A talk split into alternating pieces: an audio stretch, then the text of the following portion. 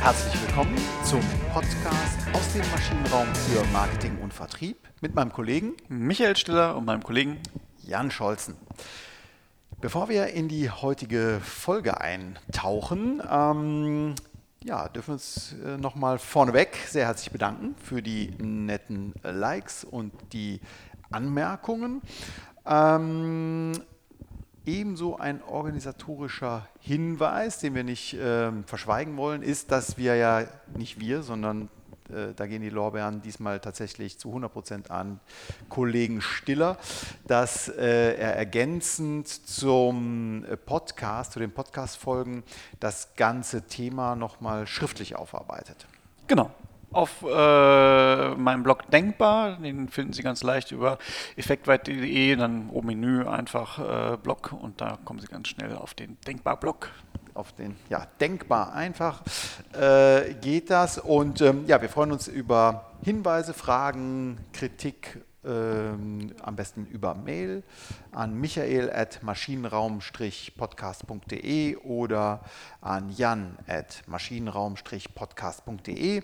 Unsere Webseite, die äh, sehr einfach, aber ähm, doch umfänglich ist, wo alle Folgen äh, aufgeführt sind, finden Sie einfach unter maschinenraum-podcast.de und äh, ja, auch da kann man uns Nachrichten hinterlassen. Prima. So, jetzt aber, äh, jetzt wollen wir mal starten. In der letzten Folge hatten wir nämlich das Thema Buying Center ähm, einmal gedreht und gewendet und beleuchtet. Und ähm, ja, auf der einen Seite, auf der Nachfragerseite gibt es eben dieses Buying Center und auf Anbieterseite gibt es nicht nur den Verkäufer, sondern dann gibt es deutlich mehr. Ne? Das Selling Team oder wenn man es jetzt komplett umdrehen will, das Selling Center, äh, genau, einfach aus, aus äh, Gründen der Fairness schon. Äh, ja. ne? wenn, wenn da mir ein ganzes Buying Center äh, gegenübersteht, dann macht es natürlich Sinn, mich da auch gemeinschaftlich äh, zusammenzufinden, um halt ein entsprechendes Selling Team zu bilden. Genau. Und damit das Ganze nicht so erratisch stattfindet, sondern dass das äh, aus einem Guss passiert, ähm, deswegen haben wir den äh, Titel der heutigen Folge so gewählt, nämlich der da heißt Vertriebskräfte bündeln, das Selling Team. Genau. Ja, welche Vertriebskräfte äh, kann ich mir denn da kann ich mir denn aussuchen und zu einem Bündel schnüren? also ganz häufig ist es ja so, dass das, ähm, ich sag mal, gerade in, in, komplexen Lösungen habe ich häufig einen Flächenvertrieb, nur eine Außendienstmitarbeiter. Äh, da kommt ja meistens auch der Nukleus her. Also ich habe den ersten Kontakt mit meinem, mit meinem äh, Außendienstmitarbeiter. Dementsprechend ist der natürlich sicherlich ein Teil des, äh, des Selling-Teams. Mhm. Ähm, es macht dann aber auch Sinn, gerade dann, wenn es sich anbahnt, ich habe mein Buying Center, es wird ein komplexerer äh, Prozess, es wird auch ein, ein größerer Auftrag, dann habe ich natürlich ganz häufig schon alleine Key Account Manager auch nochmal mit dabei. Mhm. Also derjenige, der halt für einen großen Kunden das Gesicht des Unternehmens sein soll und sich da auch präsentieren möchte. Ja, genau.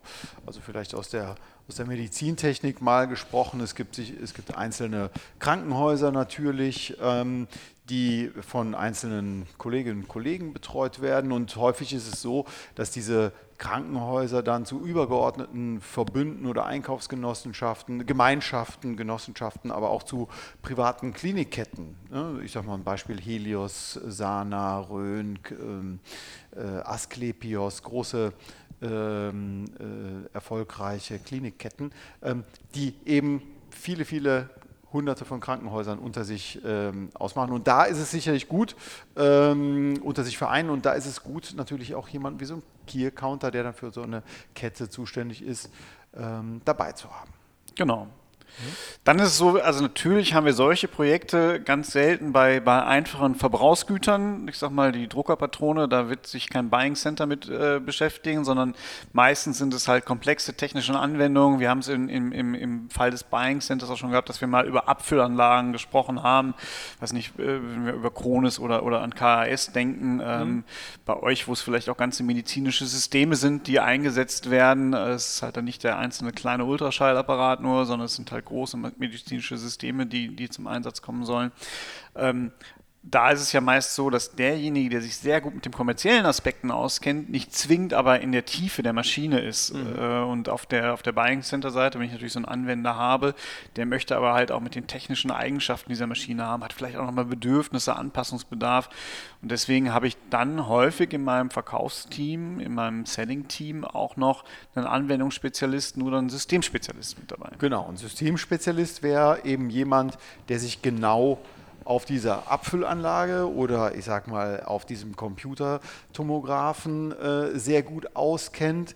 Und ein Anwendungsspezialist, das wäre wiederum jemand, der sich auf einem bestimmten, ähm, äh, der, der, den, der, den Nutzen des Kunden äh, verstehen muss. Ich sag mal, in einem kardiologischen Workflow, da gehört es dazu, nicht nur einen Computertomographen zu haben, sondern vielleicht auch eine Angiografieanlage, einen Ultraschall Herzkardiogerät, ähm, ein äh, EKG äh, und so weiter. Also viele unterschiedliche Systeme, die für den Arzt, für den Chefarzt, für die Klinik äh, eine sehr große Rolle spielen. Und äh, mir fehlt jetzt leider ähm, die Tiefe hier im, im Brauwesen, um hier das aufzumachen. Aber ich kann mir vorstellen, Fermentierung, ähm, Beschaffung, Abfüllen und, und, und Spülen und so weiter. Das sind ja unterschiedliche genau. Prozessketten, die ich dann äh, berücksichtigen muss. Also du ne? brauchst auf jeden Fall jemanden, der, der sich wirklich damit auskennt, wie werden diese Flaschen da transportiert, mhm. also der sie technisch alles kennt. Ja. Und du brauchst auf der anderen Seite natürlich jemanden, der Bier trinkt. Ja, genau. Und jetzt, äh, Micha, nach, die, nach der Aufnahme dieser Folge, wir, wir, wir, wir machen den nächsten Termin auf jeden Fall fest. So ist das Ganze ja entstanden. Nun gut, oh Mann. Gut, also, wen hatten wir? Wir hatten den Verkäufer vor Ort, wir haben den Key-Accounter, wir haben einen Anwendungsspezialisten, wir haben einen Systemspezialisten.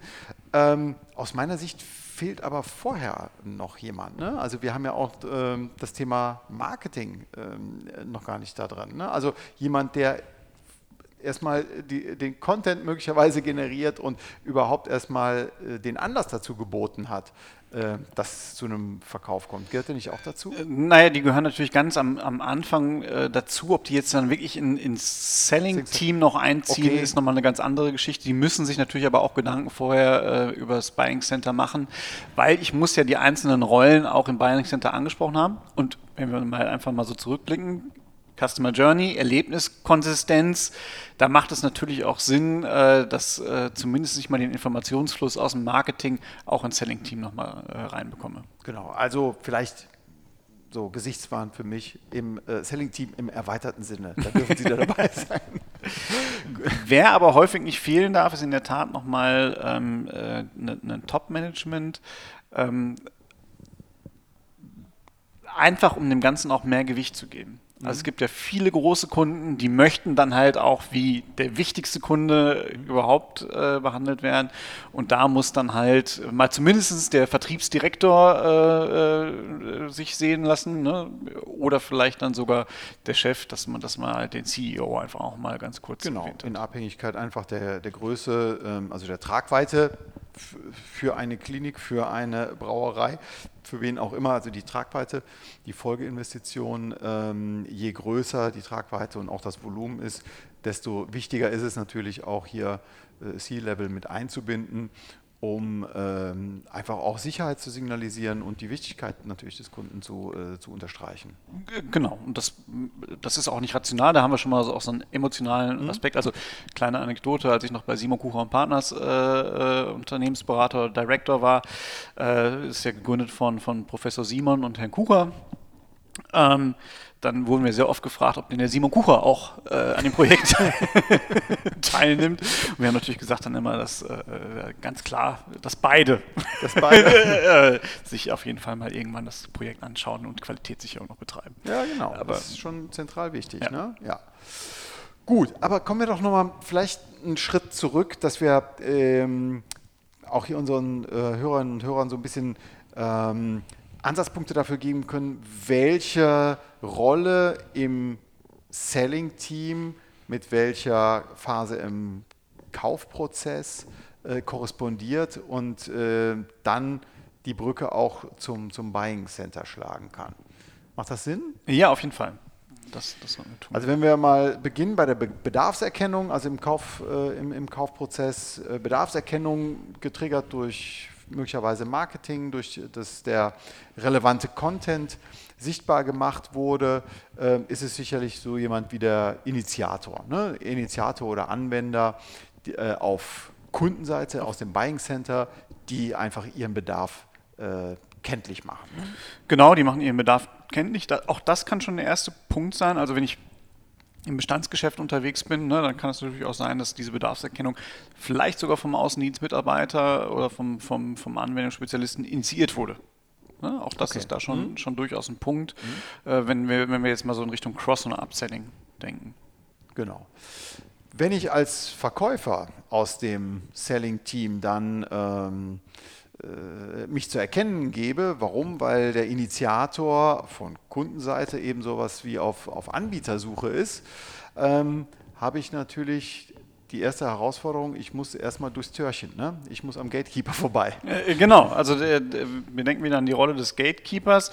Ähm, auch da fängt es schon an, dass der, der Verkäufer schon sehr sensibel agieren muss. Also das wäre jetzt der Punkt, ich sag mal, äh, wir haben unseren Außendienstmitarbeiter, der muss jetzt die Situation schon einschätzen, das ist schon eine relativ herausfordernde mhm. Aufgabe, zu sagen, okay, müssen wir jetzt schon ein, ein Selling-Team zusammenstellen? Äh, der muss in die Organisation rein, also in meine Organisation herein, die Signale geben, zu sagen, Leute, da bahnt sich was Größeres an, ich brauche jetzt schon Support, äh, lasst uns bitte ein entsprechendes Setting-Team aufbauen. Genau. Warum? Weil er die Signale erhalten hat vom, äh, vom Buying Center möglicherweise. Er kennt vielleicht auch den Einkäufer, er kennt vielleicht auch den einen oder anderen äh, Anwender ähm, und sieht schon, aha, möglicherweise hat unsere Problemlösung, die wir als äh, Unternehmen anbieten, nur 80, 90 Prozent. Wir brauchen vielleicht so jemanden wie noch äh, aus der Entwicklung.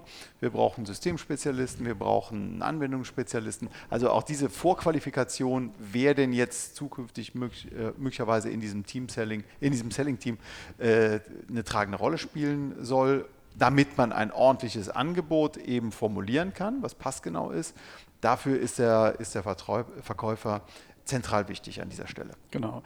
Bedeutet für mich aber als Organisation auch, dass ich schon dafür sorgen muss, dass es jetzt nicht in, direkt in einen Interessenskonflikt läuft. Ne? Also wenn so ein Verkäufer draußen ist, der denkt natürlich erstmal, ich sage doch jetzt keinem anderen über meine Verkaufschance Bescheid, da geht ja meine Provision flöten.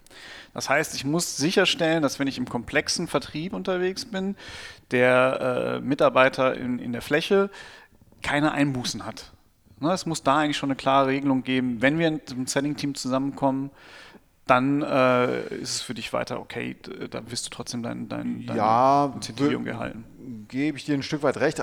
Ich würde aber das voraussetzen, äh, dass einfach die, die, die Ziele der Organisation doch so weit ähm, kongruent sind, also mit den, mit, mit den äh, Vergütungsplänen äh, der Key-Accounter und der, und der Verkäufer, dass man sich da nicht gegenseitig behindert. Ich weiß, das ist ein sehr, sehr weites Feld, da könnte man wahrscheinlich nochmal zehn Folgen zu machen. Ähm, aber ähm, also ein Stück weit lebe ich von dieser Nicht-Konkurrenz, um das einfach mal so zu sagen. Ja, ich kenne die Diskussion äh, in der Tat, aber genau, am Ende des Tages ähm, ist es sicherlich wichtig, dass man als Unternehmen Erfolg hat ne? bei, dem, bei dem Kunden. Ne? Genau, das, das muss man einfach nur, das muss man äh, äh schon in die DNA des, des Verkäufers auch mit implementieren, dass es nicht so Einzelkämpfer da draußen sind. Genau. Äh, das Gegenteil ist aber auch der ähm, auch ähm, genau. berechtigter genau. Punkt. Ne? Also dass man nicht mit dem großen Bus, also ähm, äh, man spricht ab und zu äh, bei uns in der Firma vom GE-Bus äh, despektierlich oder ist da selbstkritisch genug, sagen, okay, müssen wir jetzt mit dem großen Bus dahin oder überfahren wir dann nicht äh, im Erstgespräch den Kunden? Ähm, oder können wir da jemanden auch einfach nur ähm, dazu holen zu einer Spezialfrage? Äh, genau, das ist halt auch ein ganz wichtig, das ist genau die Kehrseite der Medaille, genau. weil das kostet ja auch. Also wenn ich das Selling-Team zusammentrommel, äh, dann habe ich hochbezahlte Ingenieure mit dabei, ich habe das Top-Management mit dabei im Zweifelsfall und verkaufe trotzdem nur die Druckerpatrone. Ne? Also genau. äh, das, das Papier aus dem, aus dem Ultraschall ist alle. Ne? genau. Das wäre ähm, dann auch äh, zu viel des Guten und ja auch komplett kontraproduktiv. Kann ja. sich kein Unternehmen so weit leisten. Ne? Gut, genau. aber diese Vorqualif äh, Vorqualifikation im Prozess der Anbietersuche, also der Kunde ist auf Anbietersuche, äh, holt sich die Angebote ein. da ist es zentral wichtig, äh, dass der Verkäufer hier ähm, ja, das transparent macht. Wer wird denn jetzt überhaupt benötigt? Genau. Wenn wir natürlich dann in die Phase wirklich der Angebotseinholung kommen, dann sind wir natürlich schon sehr stark auch in diesen technischen Aspekten drin. Mhm. Dann brauche ich, dann wird der, der Verkäufer in aller Regel schon nicht mehr vollumfänglich beurteilen können, ähm, was brauche ich denn alles für so ein, für so ein Angebot. Ähm, da brauche ich schon jemanden, einen, Anwendungsspezialist, der weiß, wie die Nutzenfunktion näher aussehen muss, wie das Anwendungsszenario letztendlich bei diesem speziellen, bei diesem individuellen Kunden ist, der sich dann auch mit den Anwendern auf Kundenseite unterhalten kann. Genau, das wollte ich gerade sagen. Also Anwender und Beeinflusser, ne, die zu, vorher identifiziert zu haben und hier auch zu sehen, okay, was ist denn dem Beeinflusser wichtig, was ist dem Nutzer, dem Anwender wichtig. Das ist primäre Aufgabe des Verkäufers, das zu, herauszufinden, um äh, Systemspezialisten und Anwendungsspezialisten hier einfach mal idealtypisch gesprochen dann ähm, antworten zu lassen. Genau. Hm? Gut, beim ähm, Punkt der Anbietervorauswahl hier in unserem idealtypischen Prozess, bevor es dann in, in Richtung Verhandlung und Abschluss geht, aber äh, sowas wie die Anbietervorauswahl, die trifft sicherlich äh, jemand wie ein Einkäufer, mhm. der auf, aufgrund von formalen Kriterien, transparenten Kriterien, zumindest in die eigene in, äh, Organisation hinein, ähm, ähm, jetzt eine sehr tragende Rolle hat.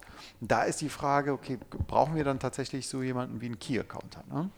Genau, also äh, immer in dem Moment, wo es, wo es jetzt wirklich, äh, ich sag mal, das ist ja so die Vorphase von, von der Verhandlung, mhm. da macht es Sinn, dass der Key-Accounter jetzt sein, sein Gesicht zeigt, äh, dass er sich offenbart, dass er da nochmal mit den Anwendungsspezialisten und dem Systemspezialisten äh, auch vor Ort äh, sein kann, um die letzten Fragen quasi zu beantworten und auch schon, ich sag mal, diesen Verhandlungsprozess jetzt vorzustrukturieren. Wir müssen uns ja vorstellen, wir haben auf der einen Seite haben wir jetzt ein Buying Center, die einen gewissen Einkaufsprozess mhm. haben. Äh, jetzt müssen angefangen, es muss angefangen werden, Termine abzustimmen. Bis wann haben wir denn eine Kalkulation? Es muss jetzt ja auch schon in die Produktion gedacht werden. Also wenn wir jetzt weiter bei unserer Abfüllanlage sind, dann muss ich jetzt ja jemanden haben, der auch ungefähr abschätzen kann, wie lange wir brauchen ab einem gewissen Zeitpunkt, um liefern zu können. Um liefern zu können. Ja. Ne? Wenn ich eine, eine, eine, Straßenbahn kaufe, dann muss ich die Produktionskapazitäten im Werk äh, äh wissen. Ähm, mhm. All das sind jetzt Punkte, die äh, häufig, sage ich mal, über, den, über das, das Informationsspektrum eines Verkäufers auch hinausgehen. Mhm. Genau, und jetzt kommt so langsam dann, äh, wenn es spannender wird, ähm, wenn der Einkäufer immer konkretere äh, wenn das Projekt immer konkreter wird, also du sprachst davon, die Straßenbahn, die Abfüllanlage, der Computertomograph, die sollen äh, möglicherweise irgendwann gebaut werden. Wann können sie denn gebaut werden? Ähm, das wird immer konkreter. Und ähm, je größer das Projekt ist, kommt jetzt auch plötzlich ein Geschäftsführer möglicherweise dazu. Mhm. Ja? Hat aber einen großen Nachteil. Ne? Äh, genau, also das sollte man sich immer, immer so verhandlungstechnisch äh, sehr gut überlegen. Äh, wenn der Geschäftsführer dazu kommt, ist der Key-Accounter entmachtet. Entmachtet. Ja. Ne? Der hat, äh, genau, der wird überstimmt. Ja. Äh, genau, in dem Moment wird, wird äh, wenn man merkt, der Geschäftsführer trifft jetzt hier eine Entscheidung, der, der Key-Accounter sitzt nur daneben, wird meine, mein Buying Center auf der anderen Seite immer nach dem Geschäftsführer fragen. Hm. Die werden nicht mehr die Entscheidung des Key-Counters akzeptieren und du hast es so schön, äh, was dann passiert, auf, auf den Punkt gebracht. Ja, wenn der Geschäftsführer kommt, ist Mist. Äh, genau, dann, dann macht er die Preise kaputt. dann macht Regel. er die Preise kaputt. Zumindest ist das Risiko da. Ja?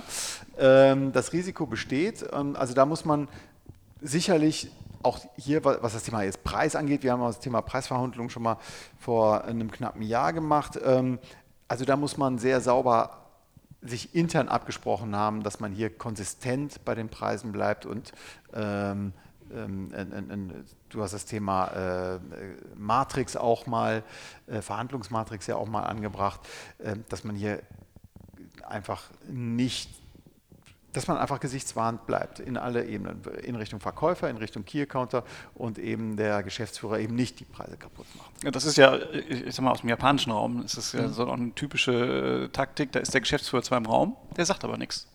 Mhm.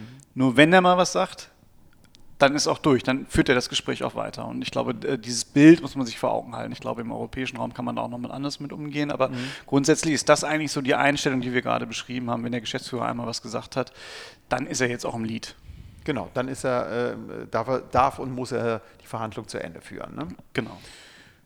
Gut. Ähm, aber an der Stelle auch nochmal ganz wichtig, äh, da ist auch die Rolle des Verkäufers wieder sehr wichtig, weil der Verkäufer, der den Erstkontakt hier hatte, der die ersten Einschätzungen hatte, der sicherlich auch so das Netzwerk vielleicht so ein bisschen besser noch kennt in diesem mhm. Kunden, weil, weil, er da mehr Gespräche am Anfang geführt hat. Den brauche ich natürlich als Backup, weil er mir jetzt äh, sagen muss, wer redet denn da eigentlich mit wem? Äh, wer sind die Anwender? Wer sind da eventuell Beeinflusser? Äh, wer ist vielleicht auch ein versteckter Entscheider? Wer ist ein Bremser? Wer ist ein Förderer? All das, was wir äh, letztes Mal gesagt haben als Leitfragen. Äh, dafür brauche ich natürlich auch den, den, Verkäufer, der mir dann halt äh, die entsprechenden Hinweise als Key-Encounter zum Beispiel gibt. Genau, und an der Stelle ist auf, seitens des, auf Seiten des Buying Centers der Entscheider sicherlich der wichtigste. Ähm, und diese Information gibt der Verkäufer unserer, äh, unseres Unternehmens eben dem Geschäftsführer und dem Key-Accounter.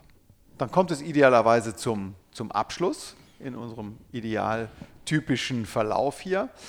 Und ähm, ja, dann geht es dann in die Umsetzung. Dann verabschiedet sich sicherlich der Entscheider, ähm, der, der Nutzer, der Anwender auf Buying Center Seite ähm, äh, kommt zum Tragen und auch der Einkäufer.